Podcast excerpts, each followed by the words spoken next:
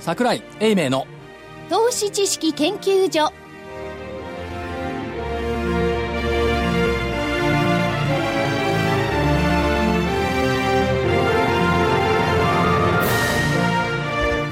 皆さんこんにちは。桜井英明の投資知識研究所の時間です。と言いながら桜井英明所長は今日はスタジオにはいらっしゃいません。正木隊長もお出かけでございます。スタジオにおりますのは福井主任研究員福井ですよろしくお願いしますそして本日は特別に来ていただきました大岩川源太さんです、えー、どうも源太ですどうもそして、金内でお送りします。よろしくお願いします。よろしくお願いします源太さんはね、バトルからの昇格と言いますか。昇格なんです？あ、そっか。あっち番外編ですからね。こっちが本編ですもんね。これ出前じゃないんですか？で、え、出前。出前あ、ということで、こちらの方はですね、はいまあ、企業の方を呼んだりとか、あるいは株式市場の問題点、はいじっくり掘り下げる。まあ、そうは言ってんですけど、あんまり掘り下げても言えないような感じもしてるんですけどもね。問題点を掘り下げる番組だったんですか？そう。私はね。出てる方の個性によってそうじゃないケースもまあまあ あるんですけど。いやでもねあのーまあまあ順当に戻ったからいいようなもののやっぱり問題ありますよこの相場っていうのは、例えばどういやいやまあ一日が交互期でしょ、相対的に木曜日はひどかった。まあ、木曜日ひどかったですけども、まあ、木曜日だけでなくってね、まあ、火、火曜日なんかもやっぱりひどかったですし、あのー一日のレンジがものすごく狭いんですよね。はだから、あの、おそらく、まあ、外国人さんももうバカンスに入ってるだろうと。あ、そうなんですえね。え多分そういうことだと思いますよ。まあ、私外国人じゃないかわかんないですけどね。ちょっとこの辺塗ってみたりして。そう、塗ってみたりして。だけど、あの、バカンスとか夏休みとか私ね、なんじゃかんじゃ言うとも30年ぐらい取ってないですよ。そうですよね。本当にね。だからその感覚がわからないという。でそれと、急なことがあると、あのー最近はね、こう、まあ、福井さんご存知ないと思いますけどね、ネットなんていう新しい手法があって、あれ知らねえな、それ。知らないでしょ。あ 携帯電話なんかもうわからないですよ。あだから、ああいうふうな手法で遠くからでも注文出せますからね。そうですね。どこにいてもね。だから意外に長く休むう日本人のお運用者の方も、外国の運用者の方もいらっしゃいますよね。一週間ぐらい平気ですもん。あ、そういえばぼつぼつなんか資料来なくなってますかね。そうですよね。うん。お休みに入っちゃってというか、入る前にギリシャだなんだってわーってやって、わーって戻して、はい終わったって感じですか、いや終わったというか、結局ギリシャもあ中国も、まあ、勝手な話でね。あのー本当の意味で、どうだったんだっていうのを、とうとう、どっかに行っちゃったじゃないですか、答えが。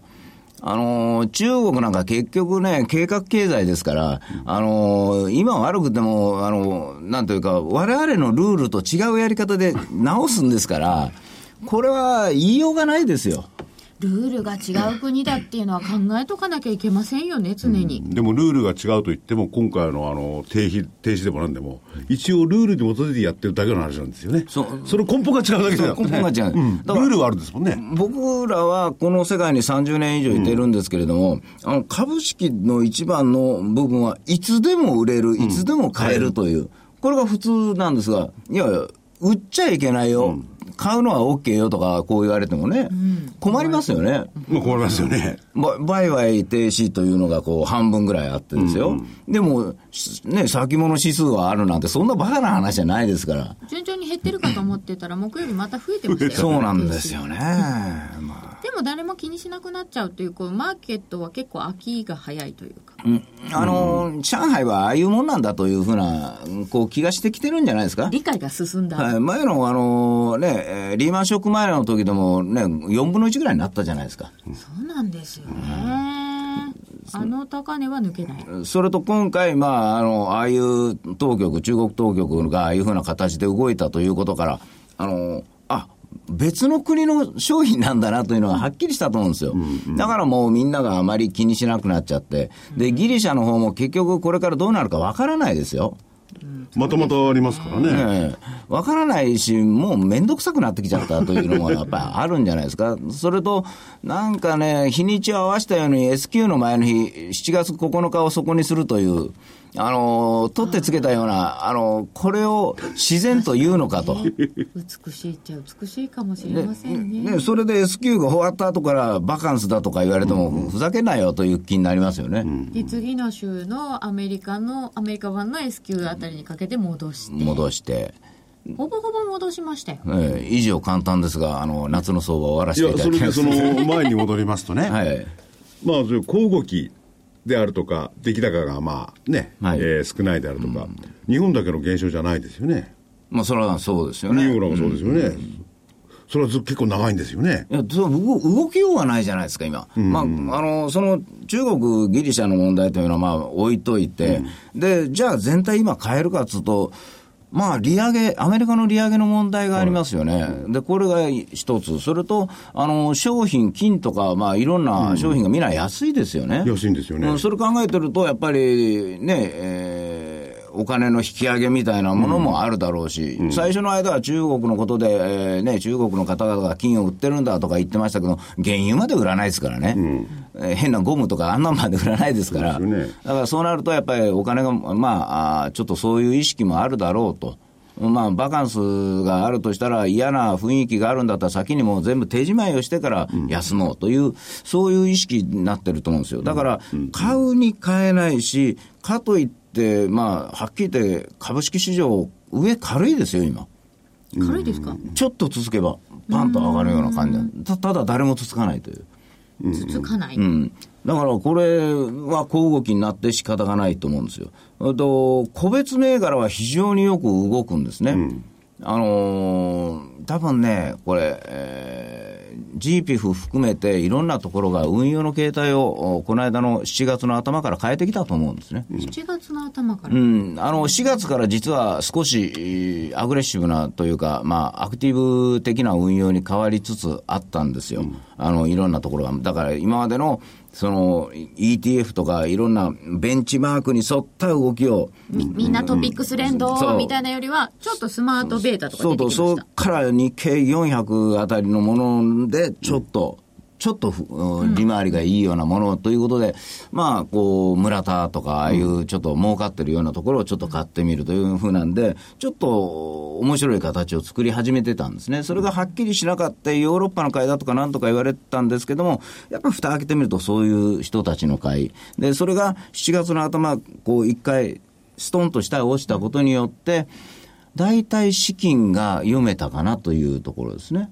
落ちたことによって読めた。うん。あの資金が読めるという具体的にえつまり GPF なんかが、このもう20、えー7月の10日の資料、3末のもんで、あの、出てきてるんですよね。22%。22%です。で、あれは6月末の数字でいくと、まあ、低計算で大変恐縮なんですけども、23.2%ぐらいなんですよ。あ、日経平均上がった分ぐらい。はい、はい。だから、そうなってくると、この間瞬間落ちた時に22%台に戻ったんで、25%まで、えー幅があるんで、2兆円ぐらい買えるんで、まあ、買ったと思うんですよね。でも、突っ込んだら買うけど、その上を買うときに、今度、その銘柄とは違うタイプの銘柄で買われてますから、まあ言ってみたら、ソニーなんかが非常に強いですよね、今日なんか、ああの昨日なんかもね。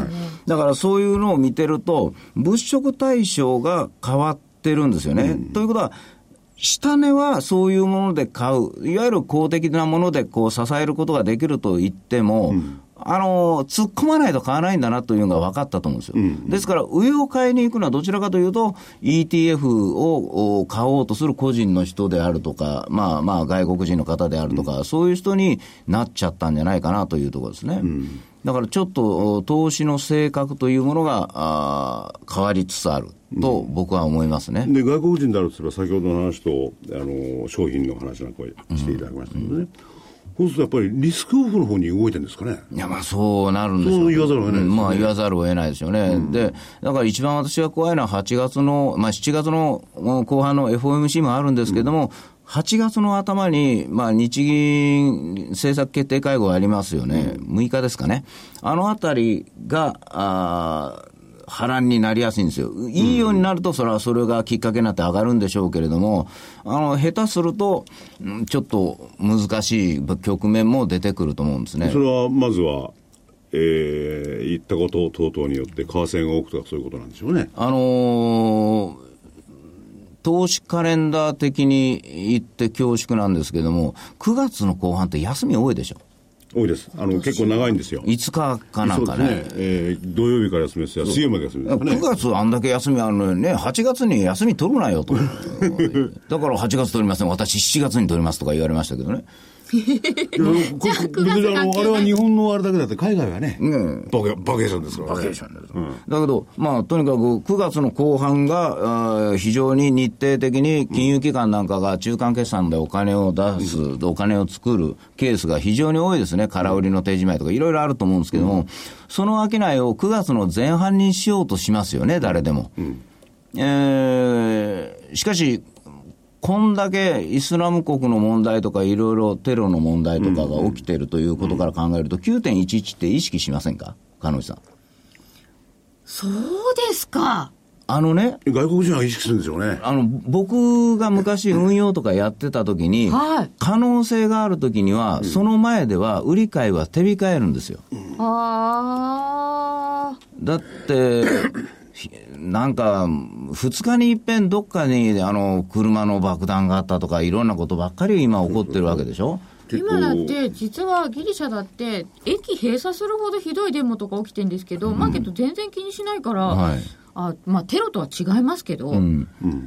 だけど、ウクライナだってまだひどいんですよ。そうなんですよね。だから9.11というのを外国人の運用者、ね運用者であるならば、気にするはずなんです。その前はじゃあ商いを止める。うん、その前に商いを止めざるを得ないですね。止めるというか、あ持ちを少なくして、有利な、まあ、よっぽどもう見えやすい会議要因というふうなものが出てきてたらいいんですけれども、ちょっとやりにくいですよね。その時に、今、決算がどんどん発表になってますけれども、46の数字が思ったようなもんで日本でなかった場合、先ほどの話に戻りしますが、9月の後半に本来売るものが休みが多いので、9月の中旬に売ろう、もしくは前半に売ろうとしたものが、手前で悪い形になってくると、前倒しになってくるんですよ。うんうん。ね、だから、そう考えてみると、9月も嫌なことがあるし、まあまあ、安倍さんのこともいろいろあるかもしれないし、政治日程が混むんですよ、9月になると。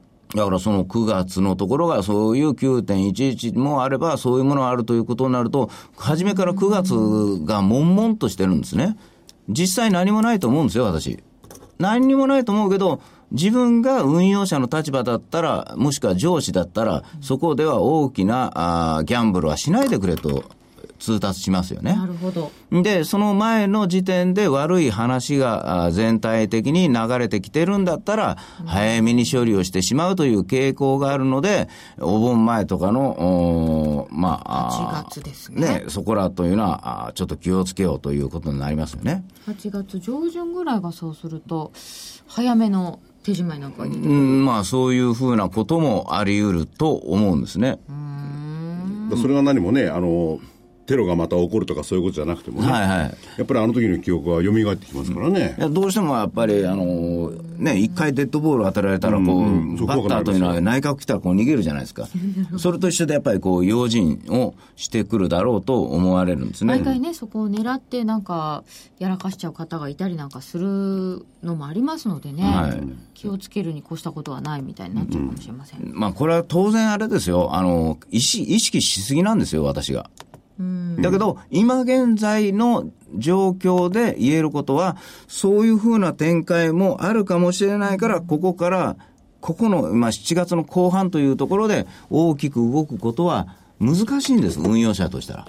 と、こうやってずっとこう、4つぐらい矢印辿ってきて、今が小動きということになっちゃうわけですね。だから株式というのは確かに今のこともいいんですけれども、そういうふうにちょっと先で必ず起こることを元として、それを想像して、回しながら回しながら考えていくということが、まあ実は大事なんですね。こんなに9月から9.11からで、だいぶ辿ってきました。そう、そういうものなんです。あの、運用というものは。なんですね。今日は深く掘り下げてみせます。で、今日は深く掘り下げているところでございますけれども、はいはいえーここにいない、英明所長に電話がつながってます。所長、はい、桜井です。よろしくお願いします。よろしくお願いします。今日はどちらに？山形県鶴岡市。山形県。暑いでしょう。いやー、涼しくていい場所ですね。それはようございましたね。天然クーラー、風情がありますね、これね。お、素晴らしい。涼しいんですか？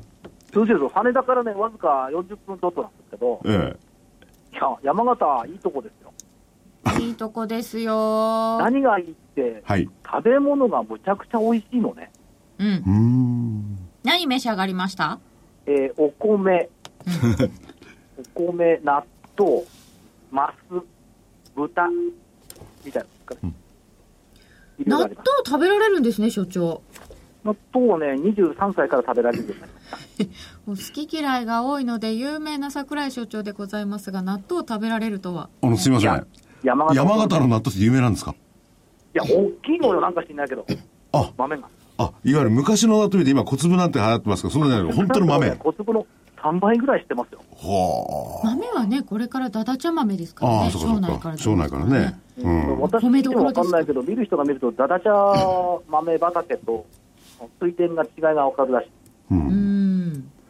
それであの、もあの、そちらのは当然ね、えー所長は、あー庄内に行っても相場は見てらっしゃると思うんですけれども、木曜日の日経平均、まあ木曜日の日経平均は金曜日の番組で、えー、形もあまりしょうがないっていうのもあるんですが、えー、あまり動いてないんですよ。90円高で1670ね円ぐ。らい？うん。90円高2万飛び683円というのが23日木曜日の終値でございました。はい、先高週の見と先週の見通しの中には入っていますよね。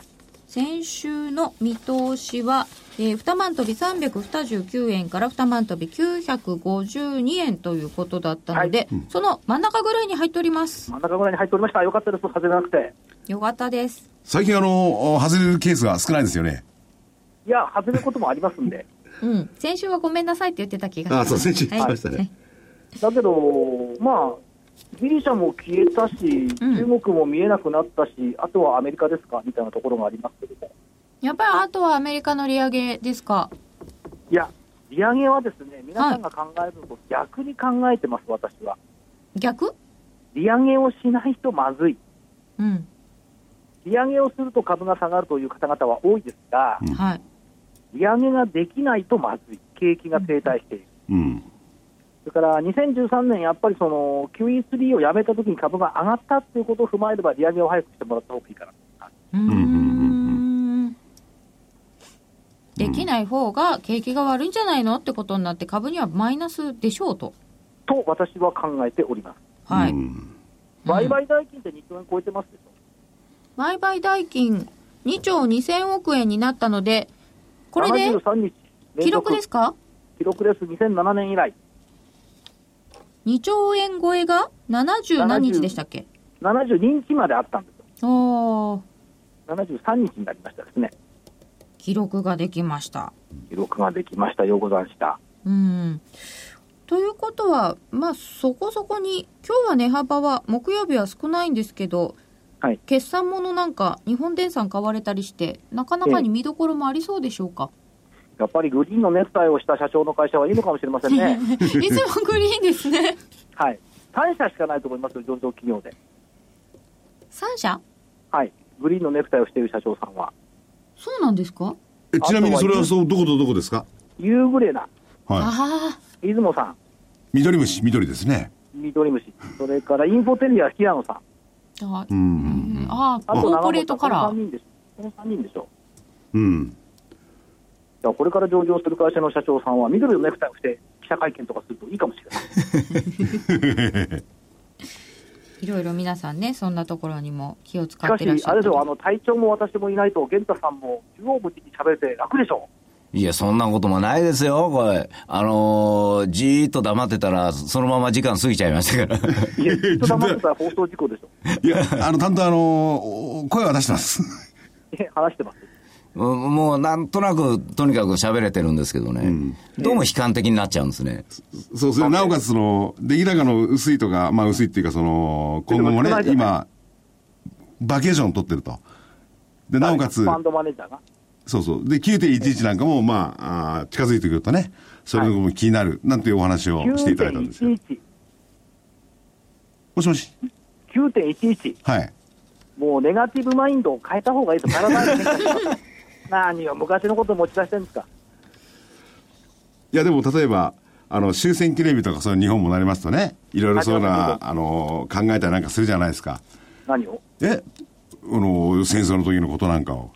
だって遭遇してないじゃん、誰も。いや、だから9.11は遭遇されてる方がまだね、いっぱい残ってるわけですよね。ニューヨークにいたなら別だけど、うんうん。だからそういう、まあ、なんか、だからあれと一緒ですね、あの商品系の人たちがあの良くなくなると、いろんな海外のものを持ち出してくるのと同じ発想をしてたら、勝てないでしょうん。まあね、でも、2割の人が、あの参加しにくくなるとしても、やっぱりきついんですよね、今、全体的に夏枯れに入っていきますからね、うんだからそういうこともちょっと考えながらの、弱気っていうことはないんですよ、あの一応、あの用心しながら行こうかなという話なんですよ。う。ああなるほど、バランス感覚を持ったない結論みたいなことな。桜井さん、火曜日が思いがけなく結構高くて、2万850円までいったじゃないですか。ええ、これで、高値また狙えますか？高値狙うでしょいけそうですかね？サマーラリー、あるいは夏枯れ。JP の上場もありますし、うん、うん秋そっちもあるんまあ、ですね。それはありますよね。で加熱感も別にないでしょ、25日間の1%ちょっと上でしょ、今。うん、加熱感はないでしょうんで、明日発表になってくるんでしょうが、最低改ざんだってまだ山頂には載ってないでしょ。う。うん。先物薄いですもん。でしょ現物だから結構沈静運動してるんじゃないかなという感じしますけどね。うん。先物というか、本当最低の改ざん増えないですよね。外国人見てるのかな、日本の株とか。最低改ざん増えっこないですよ、だって逆剤だもん、ずっと。本当そうですね。逆剤ですね、今。ええうんなんかそれは増えないと思いますよね。というか、解消ばっかりでしょ。うん。うん、それ、それで上がってると思議ですよね。そうなんですよね。現物だと言われればそれまでなんですけど。うん。だから解消は出るけど、売り算、あの、改ざんの重たさは出てこない。だからもう、ちょっと、い一寸先は闇だっていうふうに捉えてるっていう感じもあるんでしょうかどうなんでしょうかね先のことはやりたくないよって。一寸先は現物だけ行くよって。いや、だってさ最低取引する投資機会じゃないからでしょ。うんうんうん。なんか最低業者さんがもうなんかあんまりお仕事やってないっていうふうに聞きますけどね。うん。最低やってるような、そのなんつうんですか、商品先物系投資顧問とか、その辺今、だってい痛い思いしてるでしょ、商品下がって。ああ。まあ他に稼ぐ手段はいくらでもありますしね、今はね。うん、だから何も最低やんなくても、むしろその何、ジャスダックとかマザーズ見てたら指数上がってきてるし、うん。あ、ところところところで話違うんですけどね、まあ、あ社長はいつものように先どんどんどんどん明るく見てらっしゃるんですがええ、あの、通商白書なんか読んでますとね、はい。日本の、まあ、輸出型と言われている企業、あれに通産省、通商経済、産産業経済産業省経済産業省。要するに儲けてないじゃないかって言ってますよね。水量が出てないんだって。で、あの、この輸出関連企業は何で儲けてるか、投資で儲けてる。そういう言い方ですよね。だって、あの、円安になってるのがドルベースで考えりゃ、そうは利益。うん。いや、というのも、それと同時に、えー国際的なメイン分野、これから伸びるところの成長力も弱いっていうう指摘ですよね。これから伸びるところの成長力が弱い。だからその意味では内需系が強いんです。まあ、そうそう。だからそ、そっちにシフトせざるを得なくなっちゃいますよね。あの、株、純粋にその、業績で買っていくとするならば。うん、だからこの国のインフラ整備だとか、それとはまあ新しいところでいけばバイオベンチャーだとか、その辺の新しく内需で稼ぐ力っていうのを評価する方がいいんじゃないマイナンバー制度でもそうでしょうし。うんうん。別に他人に買ってもらわなくたって、国内で消費できるんだ。そう、そうですよね。他人に買ってもらわなくて。別に、買いたきゃ買えばっていう感じで持ってってもいただければいいんじゃないですか。口紅100本でもウォシュレット10個でも持ってってもらえばいいじゃないですか、勝手に。いや勝手にじゃないお金払ってもらわないと困りますよね。いや、でも、でも先週、あの、札幌行ったんですけど、はいはい。凄まじいですよ。外国人。うん。いっぱい来てますか？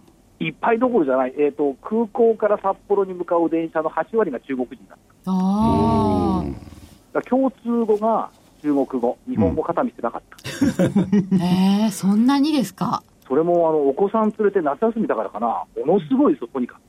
あ、あの、お子さんを連れて早くに海外に行くことがステータスだっておっしゃってましたね。しかも持っている、なんつうの、スーツケースっつうの、ほうん。ワニ側とかヘビ側とかさ、えうへえなんか高そうな怖いやつ持ってましたね。え 怖いやつ。お金あるんですね。そう、なんか爬虫類柄のでっかいトランク。それに対抗するのは、あの、大阪の虎柄とか、どうですか？ヒョウ柄と。あ、そっか、ヒョウ柄か。ででもどうなんでしょうかね。中国は非常に人数が多くてね。あの、で、今度、上海がああいうことになったんですけれども、それが直接的にその、爆買いへの影響ってのはあんまりそんな懸念することないんでしょうかね？と私は思いますけども、でも中国って面白いですよね、はい。悪意のある空売りをするやつは逮捕す そうですよね。る。だって、悪意のない空売りってあるなそれちゃうじゃないですか。善意の空売りって聞いたことないんですどどういう、どういう空売りなんでしょうね、あの、善意のやつというのは。善意の空売りと見てみたいですね。不満されたやつ？ものすごく高くなった時に、わーっと私はみんなのために安くしますって 売ってくれるんですかね？だから善意の空売りで逮捕されない。だから私は善意の空売りですってみんな言えばいいんですから。だから行き過ぎた時には売ってくるのが善意のカロリーなんでしょうね。普通の水準に戻すために。昔米相場はそれありましたって聞きますでもよね。、安い時にどんどん売ってくれて、あの、安く買わしてくれる善意の空売りっていうのはないんですかね。ないですね。買いたくて待ってる人には善意ですよね。善意かもしれないですね。うん。じゃあ、全員悪意の信用買いってあるのか 悪意の買い。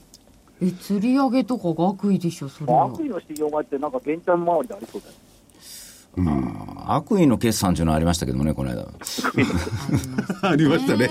悪意まあ、だけどあ。れですよ、あの、地方回ってると、鶴岡なんかのこれ、バイオセンターすごいですよ。うん。やっぱりね、あの、慶応義塾のね、この生命科学センターみたいなのが来ていて、超広いところに、もう、あの、レベルはもう世界最高水準だと、うんうん。ここは鶴岡から発信してバイオスタートっていいかもしれない。今、あの、ヒューマンメタバの社長の講演聞いてましたけど、うんボストンから鶴岡に直行便を飛ばそうとか。おお。でもあれですね。え？あの、今、もう社長がずっと前からも目をつけてるって言い方は悪いんですが、バイオであるとかね、あるいは脳科学というのは日本は結構最先端らしいですね。うん、バイオマークはなんか最先端らしいですね。うん。だから意外と知られていないところで、こういう地道に頑張ってる企業やっぱりあるなって感じ。うん。じゃあそれをお見に行ってるわけですね。そうです。で、飯食って。この鶴岡市の先端技術研究センターって、ものすごい広い敷地ですよ。うーん。だからやっぱり、百聞は一見にしかず来てみると、あすごいと思います。ああ。やっぱり足を運ぶっていうのは、やっぱり違いますね。うん足を運んで、でも、ここは食べ物が美味しいこととかも本当にびっくりした。またそこへ戻ってきました。なんかあのお昼ご飯食べたんですけど、うん。日本の、なんていうの、農家がやっているレストランで、日経ランキングで1位になったお店行ったんです。あー、はいはい。で、あわかる2位が同じ、やっぱはいり鶴岡にあるらしいんですよね。なんかフランスのい。有名シェフが、なんかわざわざ自家用ジェットで乗り付けたというので話題になったところがありましいや、た。く来るでしょうね。それはね、東京なんかでちまちまお米食べてる場合じゃないよねそれはそな何が美味しいんですか？そこのレストランは。米、豚、魚、うん。へあとやっぱこれ、水も美味しいですね。え。麦茶が濃いんだわ。トマトがね、なんつうの、青臭いの。うんうんうん昔の味？うん。うん。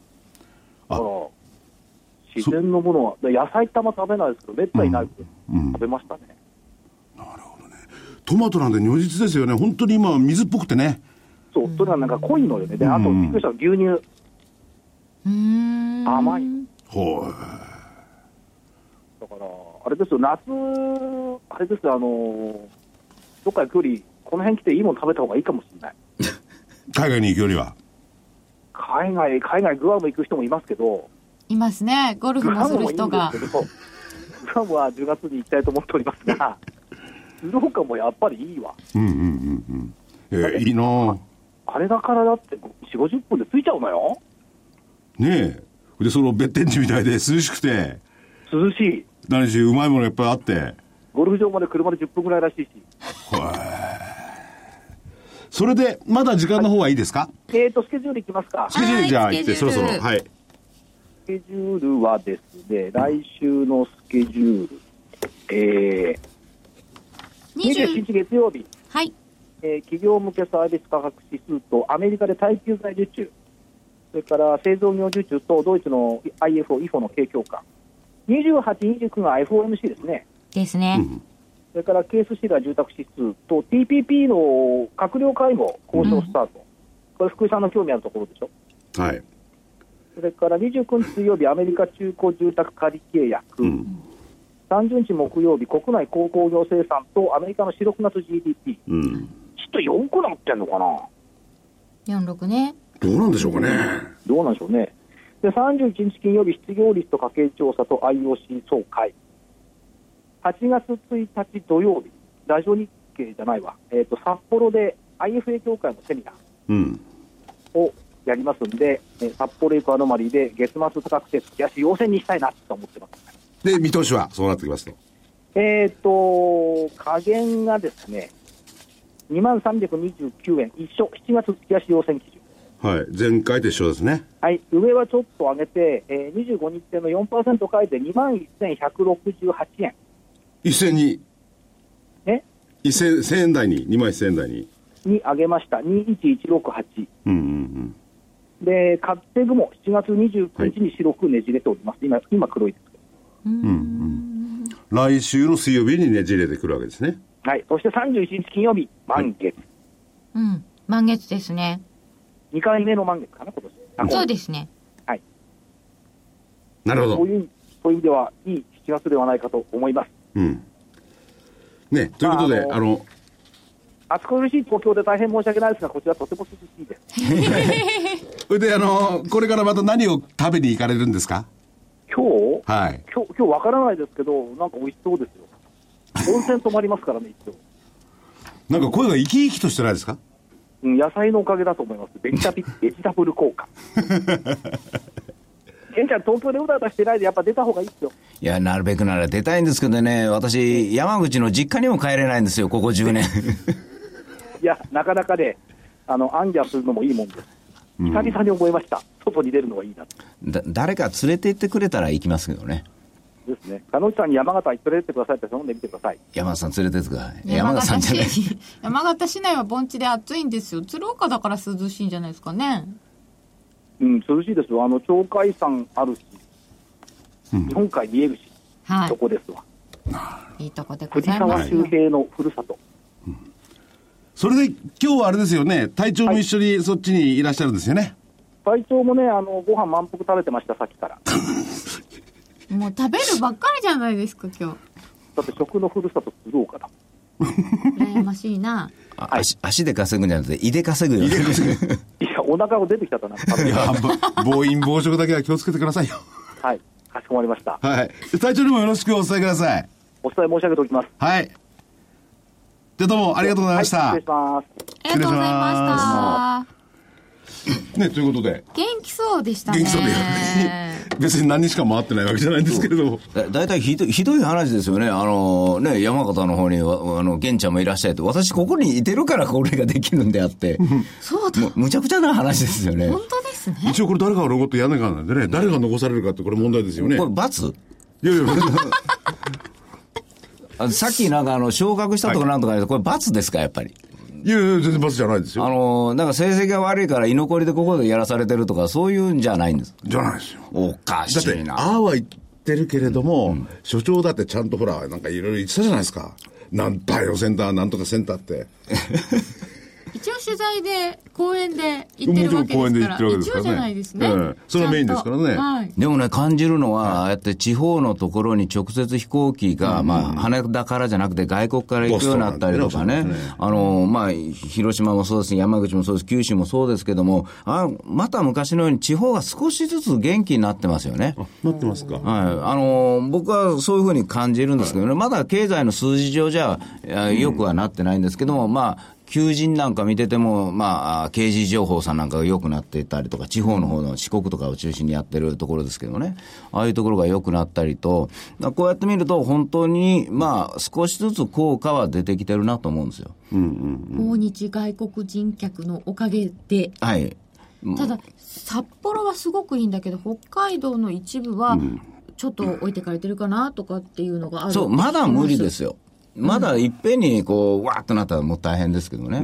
だからさっきのあの、日程の話でちょっとあの、間違いがあったら困るんですけれども、あの、9.11が起こるとか言うんじゃなくって、あはいの、はい。そういうことを意識してしまうので、何もない今の状態では動けないよということなんですよね。で、ここで FOMC で前進してくるとか、日銀の、えー8月の頭の日銀の部分で動き出すとか、もしくは、えー8月の頭のところで、まあ、あーアメリカの雇用統計が良くなるとか、そういうことによって、こう、変わる。いわゆる、あの、な上も下も行きやすい状況になってるんで、あので、その時どうなるかというと、あのー楽観ばっかりするんじゃなくて、やっぱり悲観も覚えながらいかないといけない。で、一日の動きは、だから小動きになってしまってるよということなんですね。うんだから、まあ、弱気でもなんでもないんですよ。僕、あの、上がるとも下がるともなんとも思ってないですもん、これ。どっちでも行くぞと。どっちにでも行く。くかもしれないので、個別株を見るしかないという。で、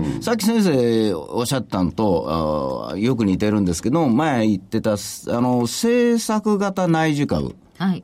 だから、政策が後押ししているうん内需系ですから、まあ、ネットセキュリティ、今ですと FFRI なんかすごいことになってますよね。あと、先ほど言われてたバイオベンチャー、もうこのあたりとか。動いてますね。ええで、あとは、あーなんですか、マイナンバー制とか、あの、それとか普通にセキュリティとか、まあ、飛行場を今度顔認証にするとか、ね、そういうことも考えて、これだと全部外国人関係なしで、さっき先生がおっしゃってた、まあ、こっちはこっちでやるからと、うん。他の人好きなもん買いなさいみたいなのと 一緒だと思うんですよね。だから、考え方とか見方というのは、まあ、表現は違いあれ、よく似たものになってるので、みんなが同じような銘柄に行くので、そこに集中化して株価が上がってしまってる個別と。うん全体は、まあまあ注文が来たんで、執行してるけども、そこから先分かんないんで、そのままという。個別は本当に集中しますよね。上がったからまた集中しちゃうみたいなの。そうなんですね。だけど、あのーちょっと、あーまあ、気に入らないって言ったらおかしいんですけれども、あの、普通に上がっていい株が上がらないんですよね。例えば、あのー外資とか、日本外資。はい。ああいうのがね、あのー冴えないんですよ、ここ最近。今日はあの、TPP がちょっと不安なんじゃないのっていうはい後付けをしてましたけれどそうなんですよね。で、そういうのを言っても、それでも、まあ、村田なんかでもそうですよね。アップルのことがあるから売られてたのにいつの間にか上がってきてるのに対して安いままであるとか。で、まあ、イグニスなんていう、昨日まですごく強かった株が急にもう、下がってしまうということがあるんで、あの、ちょっと、おなんていうんですかね、加熱感はないと言いながら個別の加熱感はあるという。全体はないんですけどね。そうですね。個別は集中しちゃうので、あるんですかね。そうですね。やっぱりあの、ちょっとお専門的に言うと調子に乗ってるっていうやつですね。専門的ですね。専門的ですね。僕もなかなかね、あの、専門用語多いんで、なるべく使わないようになしてるんですけど。なるべく使わないようにしてるんですけどね。一番わかりやすい調子に乗ったなっていう。そう。あのーあとは根性とかね。だから本当にちょっと、あのー個別株に関して瞬間的な人気が、うん。あのーまあ、ひどすぎると言っちゃいけないんですけども、結局、まあ、100円高、200円高してるとしても、し上がってるの、ほんの10分ぐらいでブワッと上がって横ばいずーっとしてる状況が多いんで、ちょっと気をつけないといけないかなと思います。もっと売り買いのキャッチボールがちゃんとされるような形でないと難しいかなと。本当人気化してるものは PBR にしろパー、あパーにしろ非常に高い位置になってるものが多いですよということ。だから、あえてこういう時には対角で安くて動いていないものも探していかなくちゃいけない夏相場という。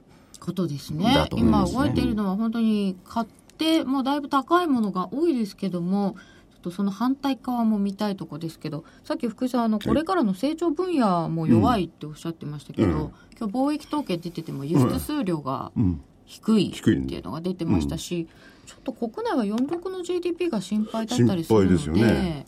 私は46のなんか決算第一四半期なので、まあ、まあ上修正とかまでは出ないんだろうけれども、46見たいなみたいな人も多くて今ちょっと動き取りにくいのかなとも思ってましたうんうんうん。だからその辺の大きいところをやっぱりね、無視しちゃ進めないでしょうしね。そうですね。うん、だからその個別がいいって言ったって、やっぱり大きいところ無視しては進めないですよね。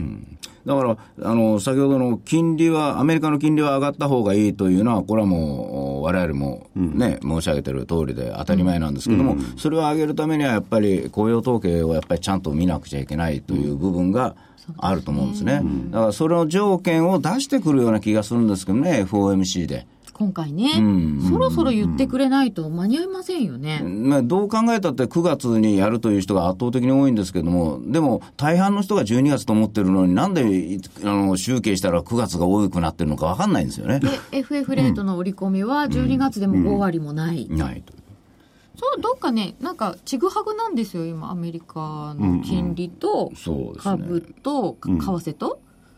でもまたちょっと円安方向に行ってますんでね、利上げは意識してますよね。うん。お盆前ってあの、いつものことですけども、瞬間円高に触れるんですよあ、。そうかそうか。円転があるからそうですね、あの9月の決算、特に、まあ、先ほどの話じゃないけど、9月の後半、休みが多いので、えーお盆前に1回入れておいて、中間決算を出すという、うんそういう方式を取るんで、えーお盆前のところの為替もちょっと注意かなと。そうですね、それこそさっき福井さんが稼いでいるのはあの違う分野じゃないかっていうお話ありましたけど、所得収支で返ってきますよね。ねそうですよね。そうするとポンときますよね。うん。だからそういうところも気にしなきゃいけないですよね。うんまあそうですよね。だから、その、46の数字みんなが悪いというほど僕は個人的には悪くはないと思ってるんです個別の決算個別の決算は。でで、特に読みやすいのがインバウンドだろうと思うんですよ。はいはい。これはもう、あの、仕方がないんですよ。やっぱり圧倒的に勝ち組ですもん。ね見ちゃうとね、だからそういうところから来るので、やっぱり個別の底堅さある。で、そして先ほど言ってた政策型の内需株もやっぱり強い。だからこうやってやってると、まあ大体消去法でこういろいろ見ていくと、今まで注目されてない会社が注目されてみたりとか、あのー赤字の会社が黒字にいつの間にか転換してるとか。だから僕なんかは個人的に46の間に資本政策をしている企業を徹底的に追ってるんですけどね、今資本政策、うん、まあ増資をしましたなんとか。だからそういう意味じゃソニーなんかがこう動いてくるというのを理解できるんですよね。そのお金を何に使うんだということがだんだん明確化されてきてますよね。それとか、まあ、上場できるかできんかわからんような2桁の企業がね、50億ぐらいのお金をこうパンともらうと。で、もらって、過去はやっと生き延びれましたねというふうなんですが、今はこれを使ってこういうことをしますというのを後から言い始めるじゃないですか。で、それでまあ評価されたりとか、そういうこともだいぶ始まってますよね。もう悪い時というのはこの7月8月っていうのは建築会社とかそういうところ倒産とか非常に多かったんですけどね。ああそうですよね、あ、多かったですね。夏の手形というやつで。だからそういうのが逆にもうちゃんとクリアになってるので、まあ前向きな話がいろいろできるようになってきてる。だからそういう意味では交換できて強くていいんですけども、それはごく一部、いわゆる個別銘柄の話であって、市場全体となると、先ほどの分で精神的なプレッシャーがあるので、今は身動きが取れないよ。何かきっかけで上でも下でも行きますよと。で、人がいないんだから、ヘッジファンドなんかが、あー弱いと思ったら、またこの間と同じように、1、2の3、ドンみたいなこともあるし、上に上げるのも1、2、3、ドンで行くんですよね。ねでもうまくいくと、8月のね、中頃ぐらいまで、えあの2万1800円ぐらいのことも、私は試合に入れてるんですけどね。その一律さんドーンとくるヘッジファンドあたりのね、はいあの、動きが事前に分かんないですかね。わからないですよ。かんないですか？そんな教えてくれる親切な人いないですよ。皆さん買えないで買えないで、1、2、3ドンパッと。こんな人いないですよ。別に株やってる分にはそのヘッジファンドでいいんですけれども、ボール変わるよりね、動きづらくなってんじゃないですかね。一さんドーンもいけないんじゃないですか。そうですよね。だからそういうこともあるので、多分これ、すべてのお運用者には前提ということがあると思うんですよ。で、金利が上がるならば、一度お株が下げたところ一斉に買いましょうみたいな、なんかこう、信号みたいなのがあると思うんですよ。ありますよね、絶は対ね。い、だからそれを待ってるんじゃないですか、そのためにまあ資金を温存してて、えーゆっくり攻めようとしてるような部分がやっぱりあると思うんですけどね、だから早めに夏休み取ってるんじゃないですか、本当に。もしかすると商品売ってお金にしてるかもしれませんしね、で、こう商品がこうやって下がるっていうことは、あのーも、例えば今まで株が下がるというふうに論じてった人にとったら、これ不利な状況で、あの、ヨーロッパを中心として良くなりますよ。これ原油とかあ下がっていくと。だから、そういうことも考えてみると、あ弱い人たちのシナリオが一つ一つ潰されてるのも事実。お金の行き来という点から考えると、なんかこう、アメリカの方に帰ってるような、まあそういうふうにも取れるんですけれども、事実として物が安いというのは、あのーなんていうんですかね、ほ実需、必需品のものが安いわけですから、ちょっと有利になりつつはあるんですよ。あのーし社会生活をするにあたって。ね、アメリカだってガソリン安が消費にまだ効かない、まだ効かないって言ってましたけど、人下支えにはなるんでしょうね。そうですよね。だからアメリカだって最近のそのガソリン安をね、移して、みんなでっかい車買ってるわけですからね。そうなんですよね。ねえ、ローンを組んでね。まあそれね、懲りないのかと。逆にちょっとプリウスはいいやってなっちゃったりして、みたいなの言われてましたけどね。だけど本当にね、そう、アメリカというのは、あ頭がいいのか悪いのか分かんないですけど、そういうの懲りないですよね。楽天的？はい。なんかあの、ずっと相場だったら強気なんでしょうね。それがアメリカ人のいいところなんですよね。基本強気ですよね、きっとね。それが資本主義の第一の国、アメリカ経済を支えてるんですよね。し僕は中国に行ってこええ えー、ところで、お知らせです。はいえー、今日24日金曜日、先読み大名人、大岩が源太の負けない投資鉄則シリーズ初公開。投資対角分析術であなたの投資成果は大きく変わる。先ほども源太さんね、対角とおっしゃってましたが対角。こっちのものがあったら、この、その対比でですね、いろいろ捉えていって、こっちに動くと次はこっちに行くとか、そういうのも全て含めて対角投資。それの基礎編。えー投資に成功するには常に対角、まあ反対にあるものを想定するのが、えー必要。この視点がなければ、投資の成功は望み薄ということでですね、対角で捉えるというのはどういうことかっていうのを、この基礎編の中でじっくり、源太さんお話し、えーしてもらってます。えー聞き手は、鹿野さんです。はい。価格8640円、送料別途いただきます。そして、えー来週になりますかね。えー来週、うー7月の27日月曜日、えー大岩川源太と高山緑星の倍価狙いはこの銘柄に目をつけろ。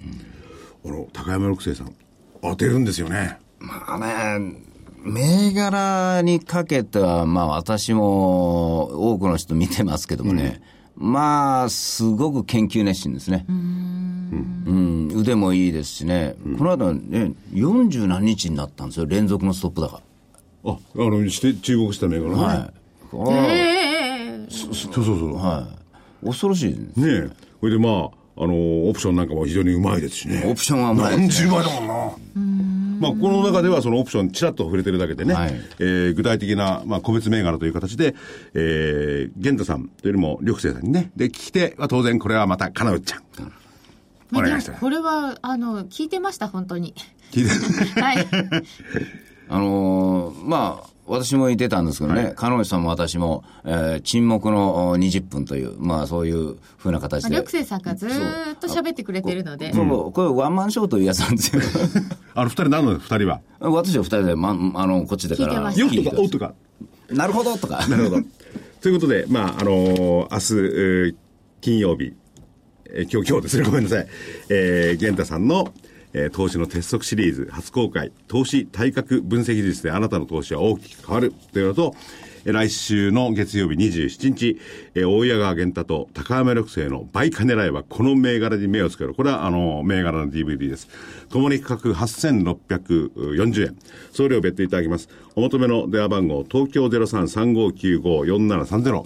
東京0335954730です。ぜひお求めください。まあということでね、えー今日は、え桜井所長が鶴を書いてまー、したので。まあいろいろ、ね、勉強もされて、いろいろ歩き回ってるんですけれども、それよりもあの僕の印象に残ったのは、うまいものだけ食ってるんじゃないか。ねお米美味しいと。ねえ。はい。まあそういうことがないとなかなか足も運べないのではなくて、でも所長はね、そういうことなくてもどこでも行っちゃいますからね。そうですね。いや、代わりに玄太言ってくれるからということは一切ないですけどね。ということで今日はそろそろ時間なんで、ここでどうもありがとうございました。どうも失礼します失礼します。